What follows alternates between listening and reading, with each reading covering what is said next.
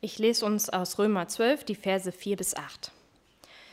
Sie, so wie euer Körper viele Teile und jeder Körperteil seine besondere Funktion hat, so verhält es sich auch mit dem Leib Christi. Wir sind alle Teile seines einen Leibes und jeder von uns hat eine andere Aufgabe zu erfüllen. Und da wir alle in Christus ein Leib sind, gehören wir zueinander und jeder Einzelne ist auf alle anderen angewiesen. Gott ist gnädig und hat uns unterschiedliche Gaben geschenkt. Hat Gott dir zum Beispiel die Gabe der Prophetie gegeben, dann wende sie an, wenn du überzeugt bist, dass Gott durch dich redet. Besteht deine Begabung darin, anderen zu dienen, dann diene ihnen gut. Bist du zum Lehren berufen, dann sei ein guter Lehrer. Wenn du die Gabe hast, andere zu ermutigen, dann mache es auch. Wer Geld hat, soll es aus freien Stücken und ehrlich mit anderen teilen. Hat Gott dir die Fähigkeit verliehen, andere zu leiten, dann nimm diese Verantwortung ernst. Und wenn du die Begabung hast, dich um andere, die es nötig haben, zu kümmern, sollst du es mit fröhlichem Herzen tun. Schönen guten Morgen zusammen, ihr lieben Geschwister. Ja, das erste Mal heute hier in Gredenbach. Ich freue mich, bei euch zu sein. Im Verband bin ich schon viele, viele, viele, viele Jahre tätig. Als Ehrenamtler, ich bin kein Prediger, mache das nebenbei, so ein bisschen hier und da die Gemeinschaften schon mal zu bereisen. Bin seit über 22 Jahren im Gemeinschaftsverband tätig, war dort zunächst der Schriftführer, dann wurde ich irgendwann der Schatzmeister, das bin ich auch bis heute noch und habe in diesem Jahr, im letzten Jahr auch zusätzlich noch als Unterstützung für den Heimo Müller das Amt des stellvertretenden Präses angenommen. Das hört sich immer so hochtrabend an. Es geht überhaupt nicht um Titel, es geht darum, dass wir gemeinsam als Team auch ein bisschen versuchen, den Verband gemeinsam zu lenken mit Hilfe unseres Herrn. Das tue ich gerne. Wie gesagt, seit, glaube ich, 22 Jahren bin ich im Verband tätig. Mein Name wurde gesagt, Carsten Achenbach. Insgesamt sind wir zu viert, die vier Cs. Meine liebe Frau Carmen, die Kinder, die Claire und die Celine. Eigentlich sind wir fünf, Christus ist auch noch dabei, das ist wichtig, aber normal sind wir zu viert. Wir wohnen in Ahlchen bei den Eltern, mit den Eltern zusammen, auch das funktioniert heute noch, beziehungsweise manche sagen ja, uiuiui, Schwiegereltern und überhaupt, aber wir haben da sehr, sehr gute Erfahrungen gemacht, das hat gut funktioniert, würden wir jederzeit wieder so machen. Gehen zur Gemeinschaft in Büchergrund, auch schon seit 15 Jahren, fühlen uns da sehr, sehr wohl. Ja, ich glaube, das war es so an persönlichen Dingen. Wenn da einer noch irgendwelche Fragen hat, können wir das gerne im Anschluss noch klären. Ja, neuen Thermomix haben wir auch jetzt. Das ist auch ganz wichtig. Schon die nächste Generation. Wir hatten einer der ersten, der ging auch einfach nicht kaputt. Ne? Meine Frau wollte unbedingt einen neuen. Ich habe immer gesagt, der alte geht doch noch, aber zwischenzeitlich musste es dann der neue sein. Bei mir sind die Küchengeräte eher so der Webergrill und die Feuertonne. Da kenne ich mich besser aus fühle ich mich eher zu Hause. Das sind eher so meine Begabungen. Ja, ja soweit vorneweg. Zur Predigt geht es heute um das Thema Gemeinde. Lasst uns einander und lasst uns miteinander. Was ist Gemeinde? Was macht Gemeinde aus? Was sind Eigenschaften? Ich denke, wir sind uns einig, Gemeinde ist weder Organisation, Gemeinde ist auch kein Gemeinschaftsverband, ist auch keine, ist kein Gebäude oder ist auch keine Fortsetzung irgendeiner welcher Tradition. Da sind wir uns sicherlich einig. Aber wir wollen uns heute Morgen mal gemeinsam Gedanken machen, was Gemeinde so ausmacht und welche Bedeutung die Versammlung der Gläubigen, wie wir auch so schön sagen, hat. Ich weiß, das Thema Gemeinde, das ist unendlich umfangreich, das sind viele, viele Punkte und da kann man sehr, sehr viel hereinpacken. Aber mir geht es heute Morgen einfach darum, auch mal ein paar praktische Punkte zu beleuchten und uns vielleicht ganz neu ins Gedächtnis zu rufen. Den Einstieg wähle ich heute Morgen mal ganz platt gesagt etwas unbiblisch. Ich habe uns aus der Wissenschaft etwas mitgebracht, das sogenannte Vier-Quadranten-Modell des Gehirns. Das ist so ein Modell zur Denkstilanalyse, entwickelt vom Amerikaner Ned Herman. Und das Modell besagt, dass sich der Denkstil eines Menschen in vier Quadranten abbilden lässt. Schauen wir uns das mal an, was es da so für Denkstile, für Typen oder auch für Charaktere gibt. Fangen wir mal oben rechts an. Das sind die gelben Typen. Das sind eher so Leute, die so visionär sind, die sind intuitiv, die überschreiten auch mal Regeln, die mögen Überraschungen. Das sind eher so die Typen des experimentelle Ich. Und dann sind da die roten Personen. Das sind eher so die mitfühlenden, die gefühlsbetonten, die hilfsbereiten, die emotionalen. Man sagt auch, die Leute, Leute reden eher viel. Dass das die Frauen sind, ist natürlich nur ein Gerücht an dieser Stelle. Aber das sind so die Menschen mit dem fühlenden Ich. Und dann gibt es in diesem Modell die grünen Personen, das sind eher so die zuverlässigen, die ordentlichen, die pünktlichen, die strukturierten. Könnte hier vielleicht irgendwo hinhauen, das organisatorische Ich.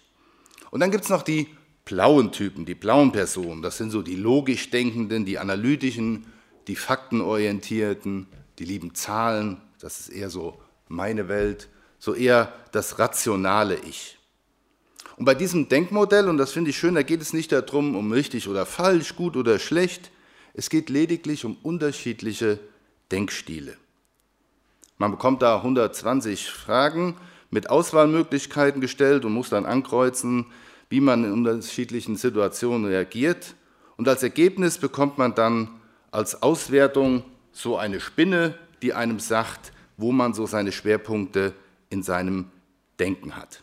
Das hat überhaupt nichts mit Intelligenz zu tun, nicht mit gut oder schlecht. Es geht darum, welche Art wir denken und handeln.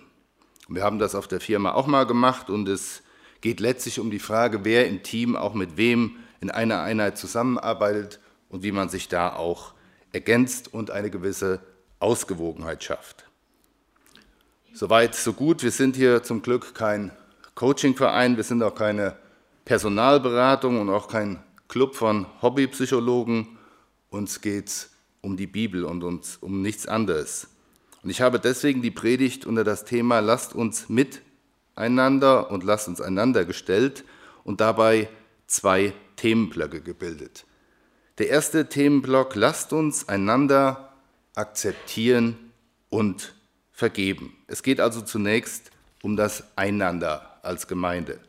Und deswegen habe ich zunächst zwei Verse aus 1. Korinther 12 mitgebracht, wo es auch um Unterschiedlichkeit und dennoch Einheit geht viele Gaben, ein Geist.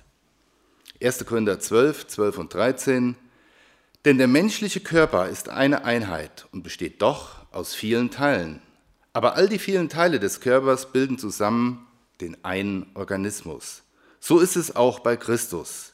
Denn wir alle sind durch den einen Geist in einen Leib eingefügt und mit dem einen Geist getränkt worden. Juden und Nichtjuden, Sklaven und freie Bürger. Ja, Gemeinde besteht also aus Menschen, die alle die gleiche erlösende Erfahrung gemacht haben mit Jesus Christus, die durch den Heiligen Geist eine Wiedergeburt erfahren haben. Und dennoch sind diese Menschen nicht gleichförmig, sondern sie sind verschieden. Im Vers hier heißt es Juden und Sklaven, heute würden wir vielleicht sagen jung und alt, Sozialhilfeempfänger und Abteilungsleiter, Introvertierte, Extrovertierte, Deutsche, Migranten oder was auch immer. Ihr Lieben, so gut sich das auch anhört, sind wir mal ehrlich, aber macht uns nicht gerade diese Unterschiedlichkeit auch oftmals zu schaffen?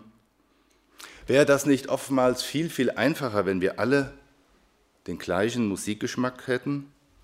Wenn wir alle dieselbe Meinung hätten zu Corona oder zur Impfung?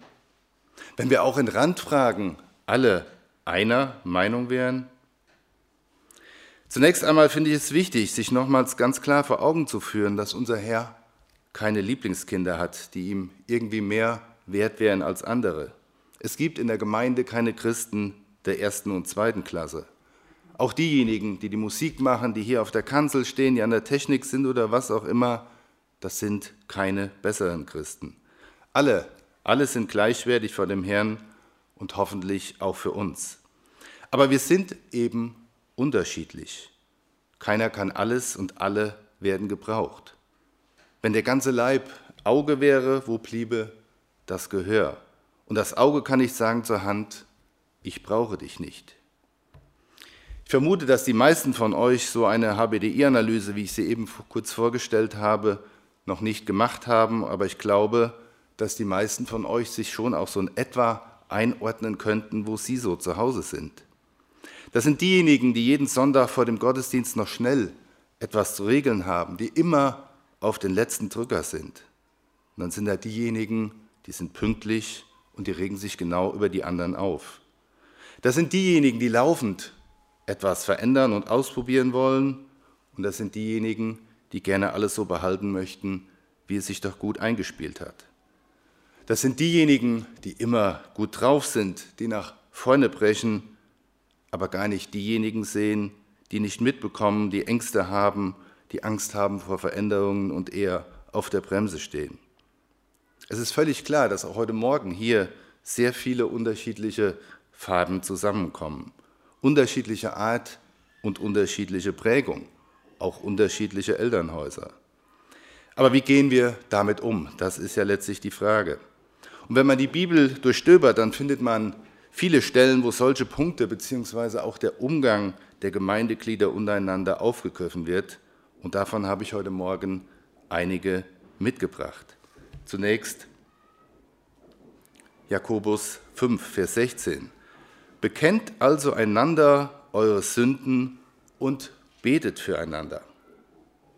Ich weiß nicht, wie es euch so geht bei diesem Vers. Bekennt also einander eure Sünden und betet füreinander. Bekennt einander eure Sünden.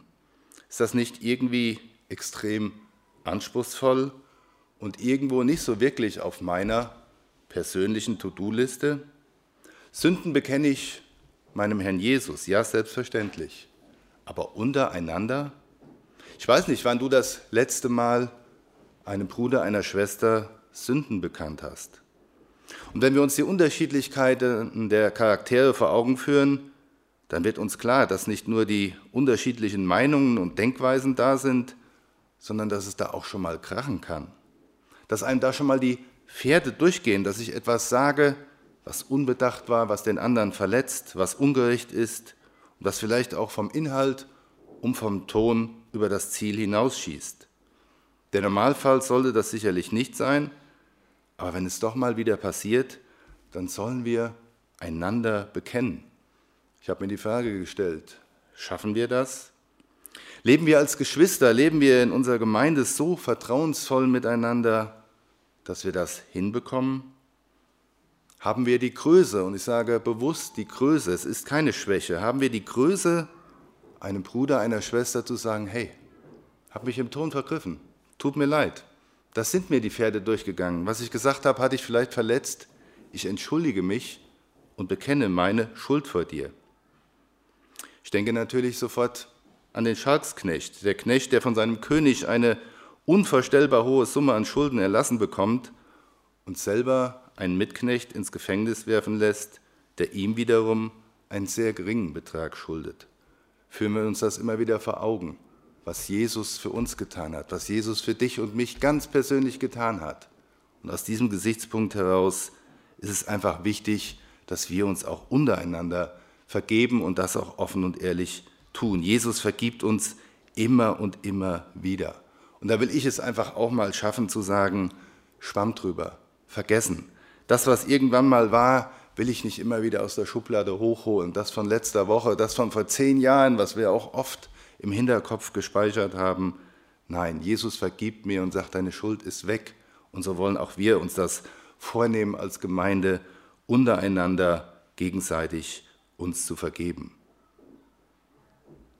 Ein zweiter Punkt in diesem Vers, auch sehr, sehr wichtig, dass uns das gelingt. Wir sollen miteinander beten und füreinander beten. Ich weiß nicht, wie das bei euch so aussieht. Als erstes ist es einfach mal wichtig äh, und auch eine Anregung heute Morgen, dass wir überhaupt zu Hause auch beten. Beten ist nicht nur Bestandteil des Gottesdienstes, beten ist täglicher Bestandteil eines Christen. Und wenn ich zu Hause bete, ja, dann habe ich natürlich auch so meine Schwerpunkte, was mir auf dem Herzen liegt, was mir wichtig ist. Ich selber bete oft für unsere Gruppen in der Gemeinschaft in Büschergrund, ich bete für die Mitarbeiter, dass die Kraft und Mut bekommen, den jungen Kindern und äh, Leuten das Wort Jesu gut weiterzusagen. Ich bete für Kranke, ich bete für Mission, für die eigene Familie. Aber für Leute zu beten, die einem quer liegen.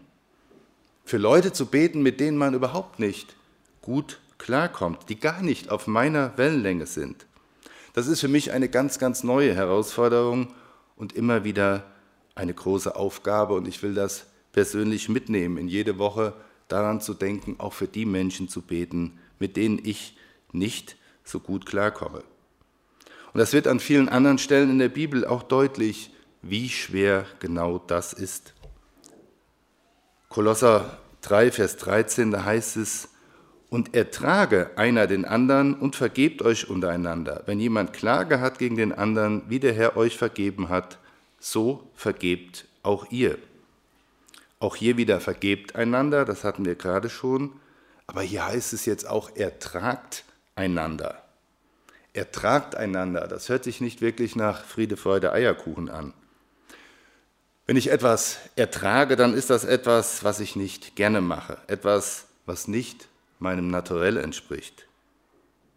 Heißt das nun in der Praxis, dass ich die Faust in der Tasche balle, am liebsten gleich platzen könnte und mir es mit Hilfe von Herrn Jesus hin und wieder gelingt, nicht aus der Haupt zu fahren und den anderen platt zu machen?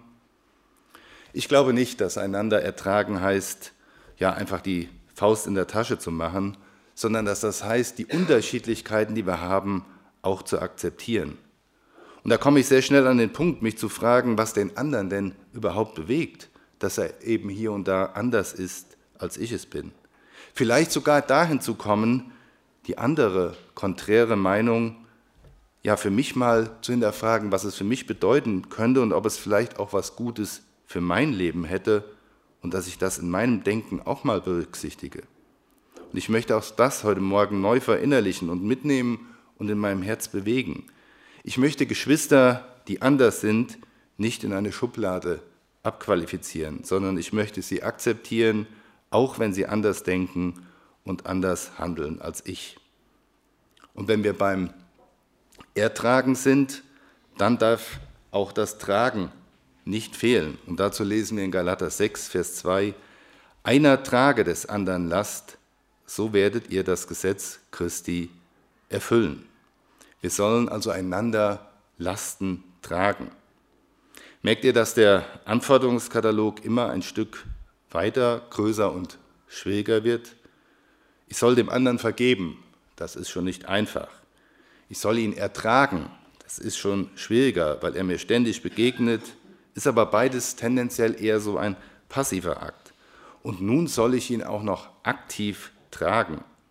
Ich weiß nicht, wie oft ihr diesen Vers schon gehört habt, einer trage des anderen Last, fünfmal, zehnmal, hundertmal.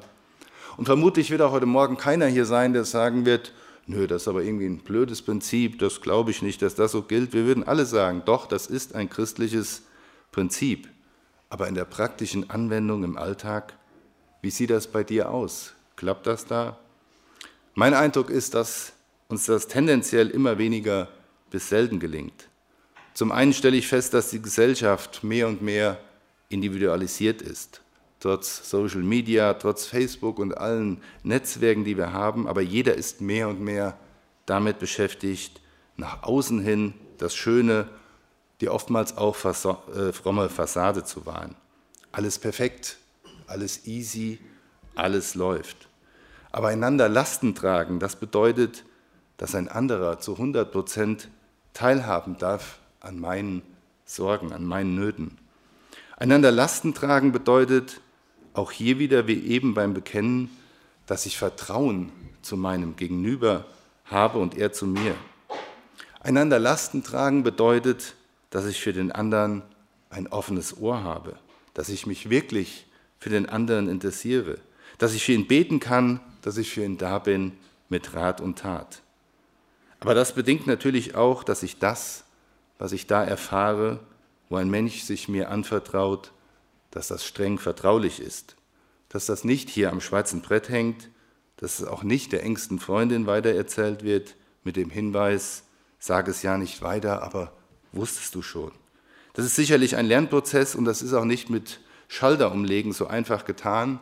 Nein, das ist ein Prozess, ja vielleicht eine Bewusstseinsänderung, die uns nur mit Hilfe des Heiligen Geistes gelingen kann wo ich selber im Gebet auch immer wieder drum ringen muss.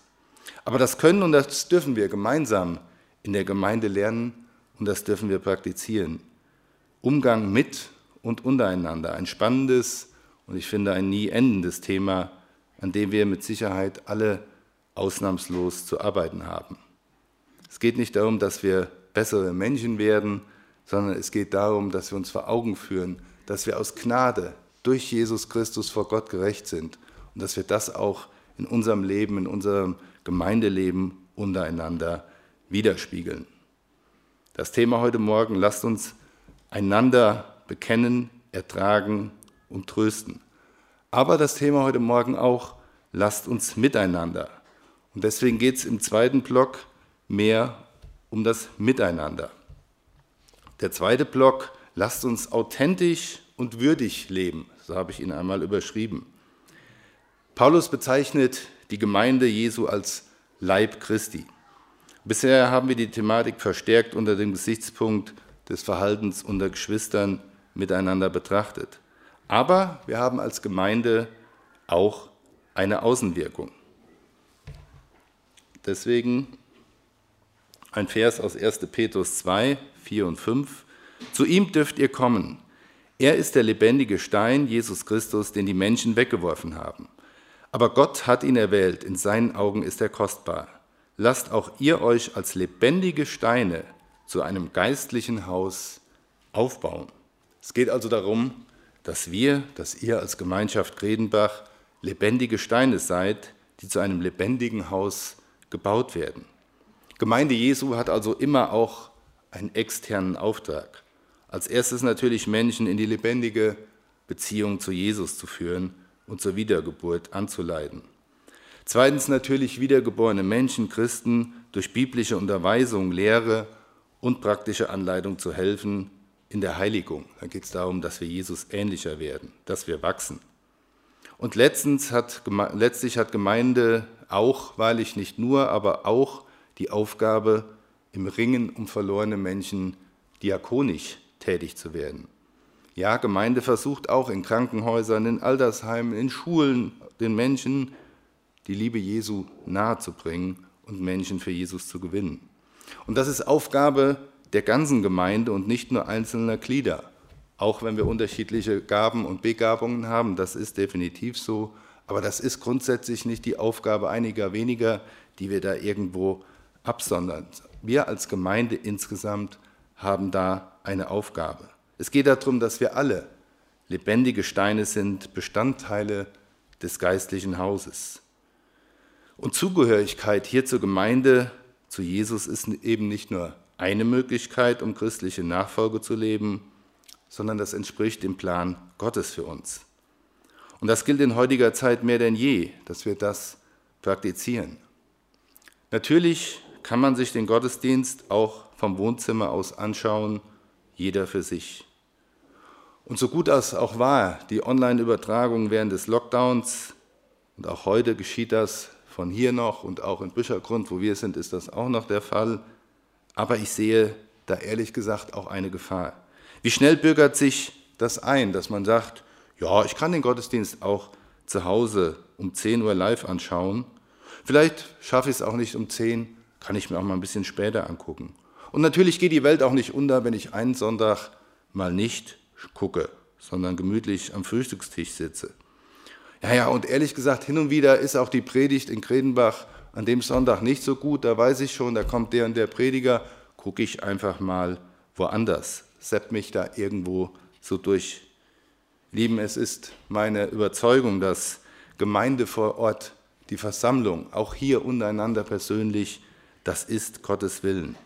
Und das ist Gottes Willen und Anliegen, dass wir als Gemeinde eine Heimat haben und uns auch hier versammelt. Wir sind hineingeboren in eine Familie erlöster Gotteskinder und du und ich, wir sind fester Bestandteil dieser geistlichen Familie. Und das Zentrum dieser Gemeinde ist unser Herr Jesus Christus. Und an diesem Jesus scheiden sich die Geister bis heute. Er ist nicht nur irgendein lebendiger Stein, sondern er ist der Eckstein.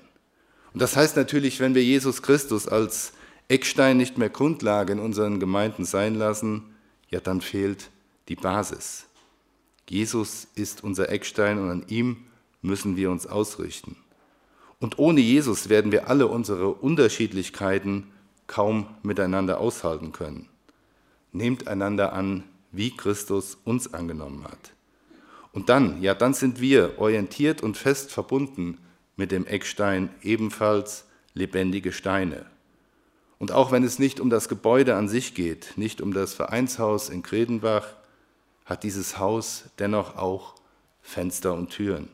Und das ist bildlich gesprochen auch wichtig, damit wir den Blick und den Zugang nach außen nicht verlieren.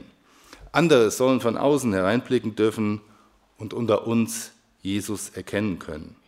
Und sie sollen auch hereinkommen können, damit sie den Herrn Jesus als Heiland annehmen können.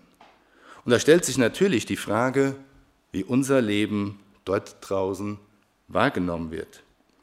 Der heutige zweite Punkt steht unter der Überschrift authentisch und würdig leben. Was bedeutet das für uns?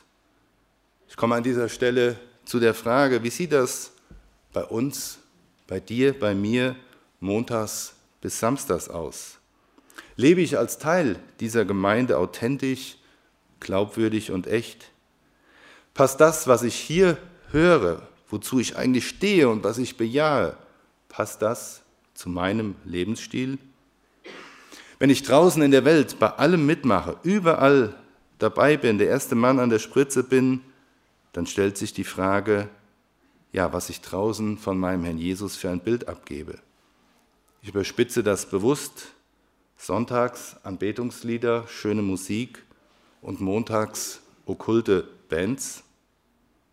Vielleicht wirklich überspitzt, aber es gibt auch andere Beispiele, wo ich mich immer wieder hinterfragen möchte, was ich draußen für ein Bild abgebe. Wie präsentiere ich die Gemeinde Jesu? Ziehe ich da über andere her? Rede ich schlecht über sie? Gelten die Leute aus der Gemeinschaft Gredenbach als geizig? Werden sie als muffelig und unfreundlich wahrgenommen? Es sei denn, es ist Evangelisation, da sind sie dann wieder freundlich. Was gebe ich für ein Zeugnis ab? Bin ich als Teil der evangelischen Gemeinschaft Kredenbach im täglichen Leben ein Licht in dieser Welt, das auf Jesus hinweist? Es geht darum, dass wir als Gotteskinder gemäß der Berufung würdig leben, mit der wir berufen sind. Und wir sollen in unserem Glauben sozusagen auch erwachsen werden. Und die Bibel lehrt ja, dass wir, wenn wir Jesus unser Leben anvertrauen, dass wir dann von neuem geboren werden. Und dieses Bild der Wiedergeburt, das zeigt uns, dass es im Glauben ja auch um Wachstum geht. Und dann finde ich es wunderbar, dass wir als Christen ja erwachsen werden können. Erwachsen werden heißt, hat nichts damit zu tun, dass wir keine Fehler mehr machen können, auf gar keinen Fall. Aber erwachsen werden und sein hat damit zu tun, dass wir in unserer Überzeugung reif und gefestigt werden.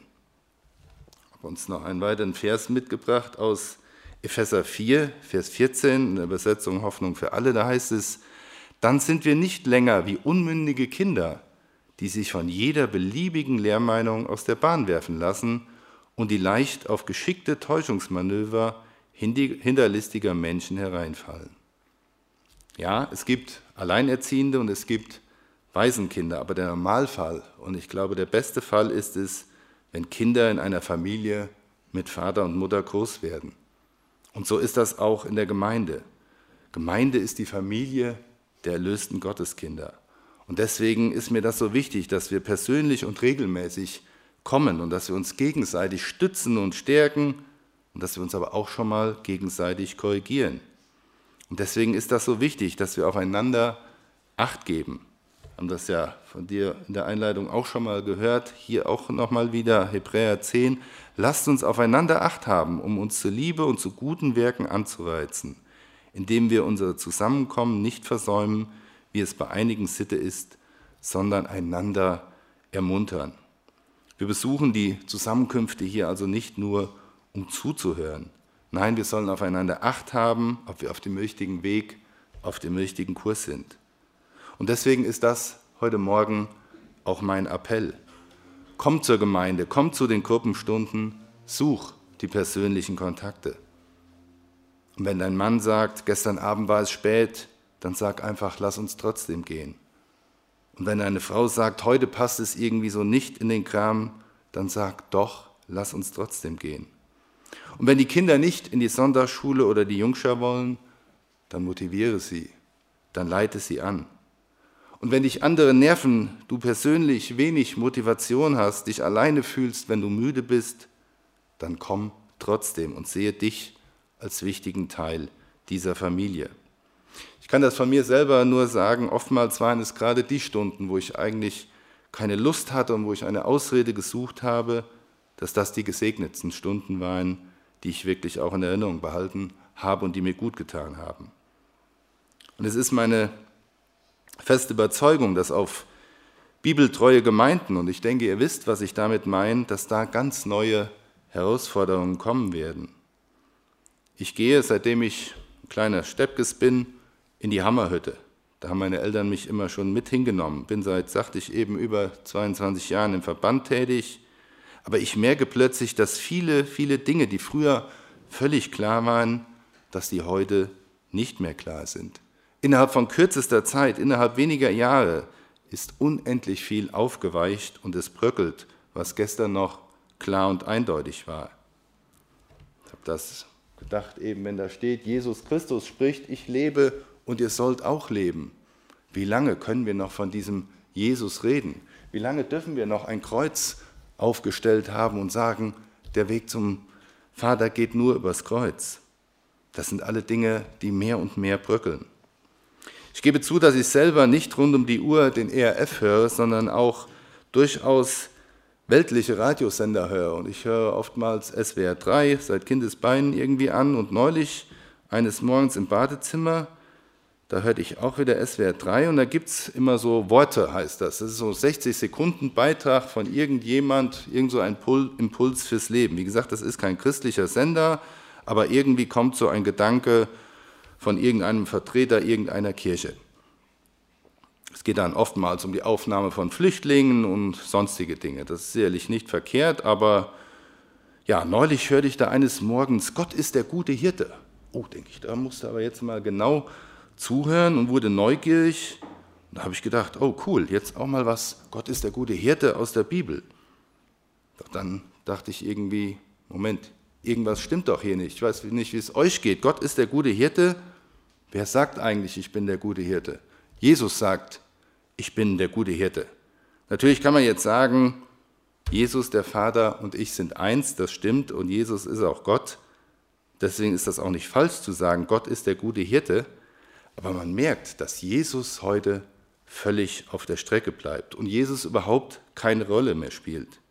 In der Welt schon seit langem nicht mehr und auch in christlichen Kreisen oftmals immer weniger. Und deswegen ist mir das so wichtig, dass wir auch als Gemeinde beieinander stehen und die Augen darauf richten, dass Jesus im Mittelpunkt ist. Wir alle kennen, und ich denke, das wird hier auch nicht anders sein, von früher die Grabenkämpfe zwischen unterschiedlichen Gruppierungen, zwischen Kirche, CVJM, Gemeinschaften, freien Gemeinden, theologischen Detailfragen, was auch immer. Ich glaube, es wird Zeit, dass wir das hinter uns lassen. Wir müssen uns konzentrieren, dass Jesus die Mitte ist und dass er uns eint und dass wir eine Gemeinde sind, erlöster Gotteskinder. Darauf müssen wir uns fokussieren. Das muss unsere Kernbotschaft sein, dass wir mit denjenigen zusammenwirken, die das genauso sehen und Erfahrungen genau mit diesem Herrn Jesus haben. Egal welcher Gruppierung jemand angehört, ob Brüdergemeinde, Gemeinschaft, Kirche, das spielt keine Rolle. Jesus Christus ist unser Erlöser und er ist der Weg zum Vater. Jesus ist nicht irgendein Weg zum Vater, sondern der einzige Weg zum Vater. Und das ist schon ein Absolutheitsanspruch. Jesus ist nicht irgendein Weg von vielen, sondern der eine Weg. Und wenn wir daran festhalten, werden wir persönlich und als Gemeinde vermehrt Probleme bekommen. Das passt hinten und vorne nicht in eine Welt, in der Absolutheitsansprüche als intolerant und radikal abgetan werden. Ich bin oftmals ein Freund von Kompromissen, wo man aufeinander zugeht, andere Meinungen wertschätzt und auch im beruflichen Leben versuche ich, diese Sicht und Handlungsweise ja anzuwenden. Aber in dieser einen Sache müssen wir radikal sein. Jesus ist der einzige Weg zum Vater und ohne Jesus gibt es ein Verlorensein und da gibt es keine Kompromisse. Wir suchen ja heute, so mein Eindruck, oft auf gesellschaftlicher Ebene überall so eine Art Kompromiss oder eine Denkweise nach dem Motto, jeder soll nach seiner Fasson selig werden. alles ist möglich, Hauptsache tolerant.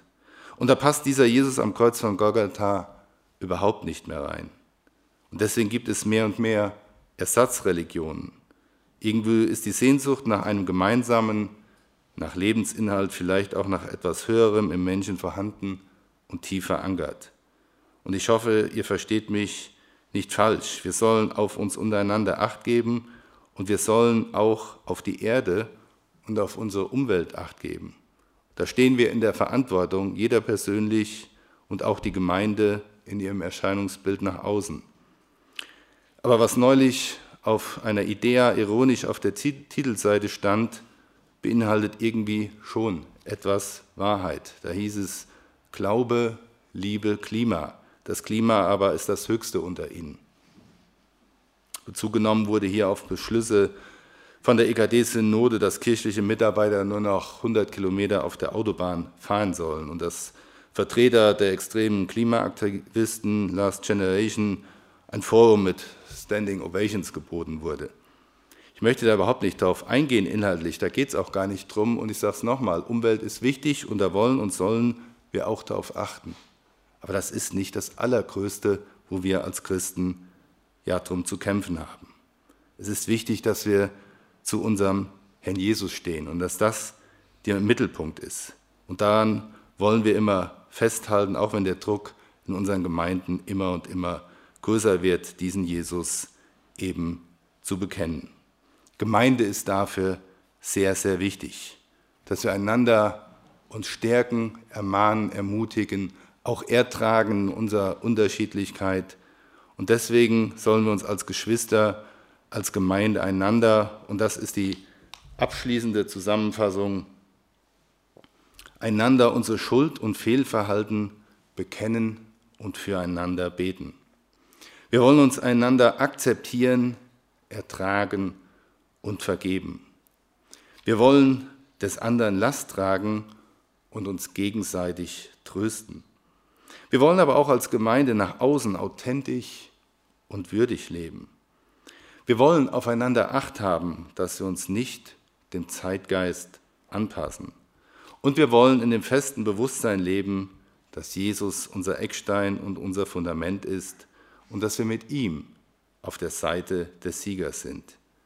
Egal was passiert, Jesus ist derselbe, gestern, heute und in alle Ewigkeit. Amen. Ich möchte gerne zum Abschluss mit uns beten und bitte euch dazu aufzustehen.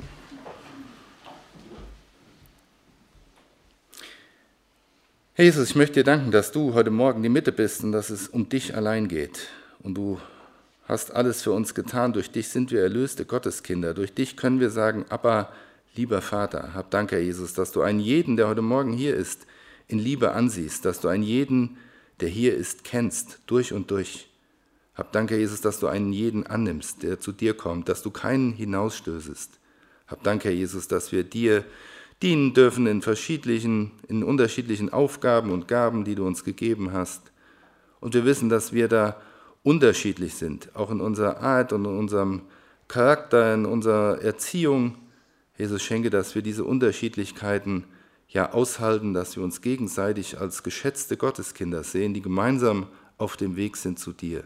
Jesus, hab Dank, dass du uns da wunderbar gemacht hast, einen jeden Einzelnen, dass wir als Gemeinde zusammenstehen können, wo du die Mitte bist.